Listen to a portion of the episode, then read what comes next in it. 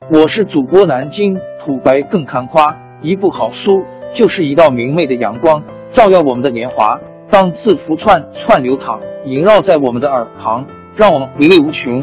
天津上元书院又和你们见面了，欢迎您的收听。听众朋友们，大家好！开讲前先打个小广告。作为主播，你们的关注和打赏是对我努力工作认可的结果，谢谢听众。天津上元书院、南京土白更堪夸主播最新专辑《平话祖国华夏上下五千年》终于上线了，一部宏伟巨作。我们的祖先以伟大的创造力、强大的生命力和巨大的凝聚力，世世代代繁衍生息，历尽磨难，从远古走到现代，从蒙昧走向文明。全书共计。两百八十三回，作为播客，我劳动我所得，付费的有声书来了，你愿意为此花钱花时间吗？评话中华上下五千年专辑的进度更新按听众的关注和评论而定。喜马拉雅号 UID 七三二六四零二二，微信号 sh 八五七三零一四四九，请多多关注。多多打赏，谢谢大家，谢谢。下面正式开讲《评话中华上下五千年》专辑。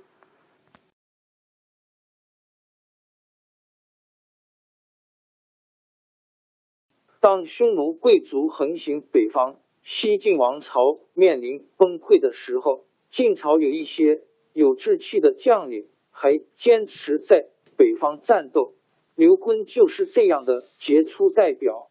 刘坤年轻的时候有一个要好的朋友叫祖逖，在西晋初期，他们一起在司州治所在今洛阳东北做主簿。晚上，两人睡在一张床上，谈论起国家大事来，常常谈到深更半夜。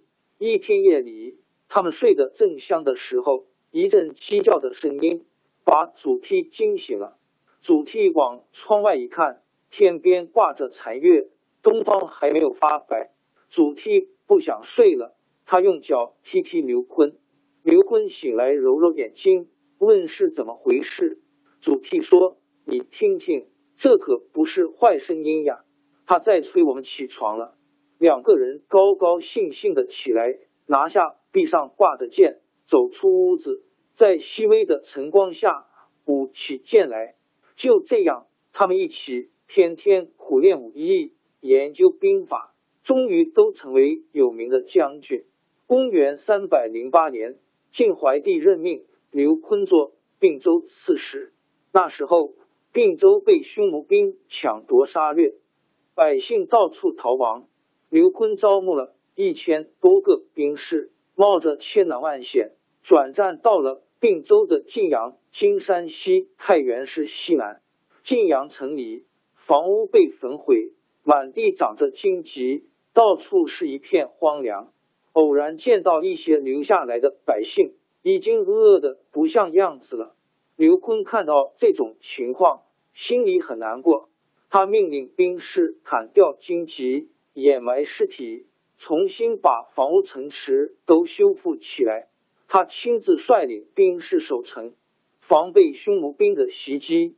他还采取计策。让匈奴的各部落互相猜疑。后来有一万多个匈奴人投降了刘琨，连汉主刘渊也害怕了，不敢侵犯。刘琨把流亡的百姓都召回来耕种荒地。不到一年时间，到处可以听到鸡鸣狗叫的声音，晋阳城渐渐恢复了繁荣的景象。刘聪攻破洛阳之后，西晋在北方的兵力。大多被打散了，只有刘琨还在并州一带坚持战斗。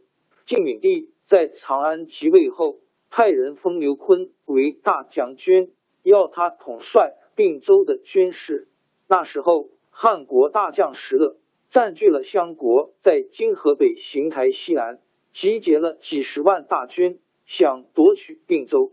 刘琨南面有刘聪，北面有石勒，前后受敌。处境困难到了极点，可是刘琨没有害怕，没有退缩，他在给晋闵帝的一份奏章里说：“臣跟刘聪、石勒势不两立，如果不讨平他们，臣绝不回朝。”据说刘坤在晋阳的时候，有一次晋阳被匈奴的骑兵层层包围，晋阳城里兵力太少，没有力量打退敌人，大家都感到惊慌。刘坤却仍然泰然自若。到了傍晚，他登上城楼，在月光下放声长啸，声调悲壮。匈奴的骑兵听了，都随着笑声叹息。半夜里，刘坤又叫人用胡笳一种乐器吹起匈奴人的曲调，勾起了匈奴骑兵对家乡的怀念，伤感的流下眼泪。天快亮的时候。城头的家声又响了起来，匈奴兵竟自动跑散了。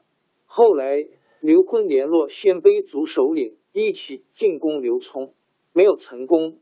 接着，石勒进攻乐平、金山西西阳西南，刘坤派兵去救，被石勒预先埋伏好的精兵打得几乎全军覆没。正在这个时候，又传来了长安被刘聪攻陷的消息。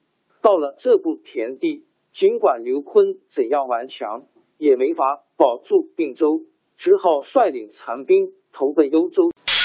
王朝更迭，江山易主，世事山河都会变迁。其实我们无需不辞辛劳去追寻什么永远，活在当下，做每一件自己想做的事，去每一座和自己有缘的城市，看每一道动人心肠的风景，珍惜每一个擦肩的路人。纵算经历颠沛，尝尽苦楚，也无怨悔。感谢您的收听，朋友们，让我们下期再见。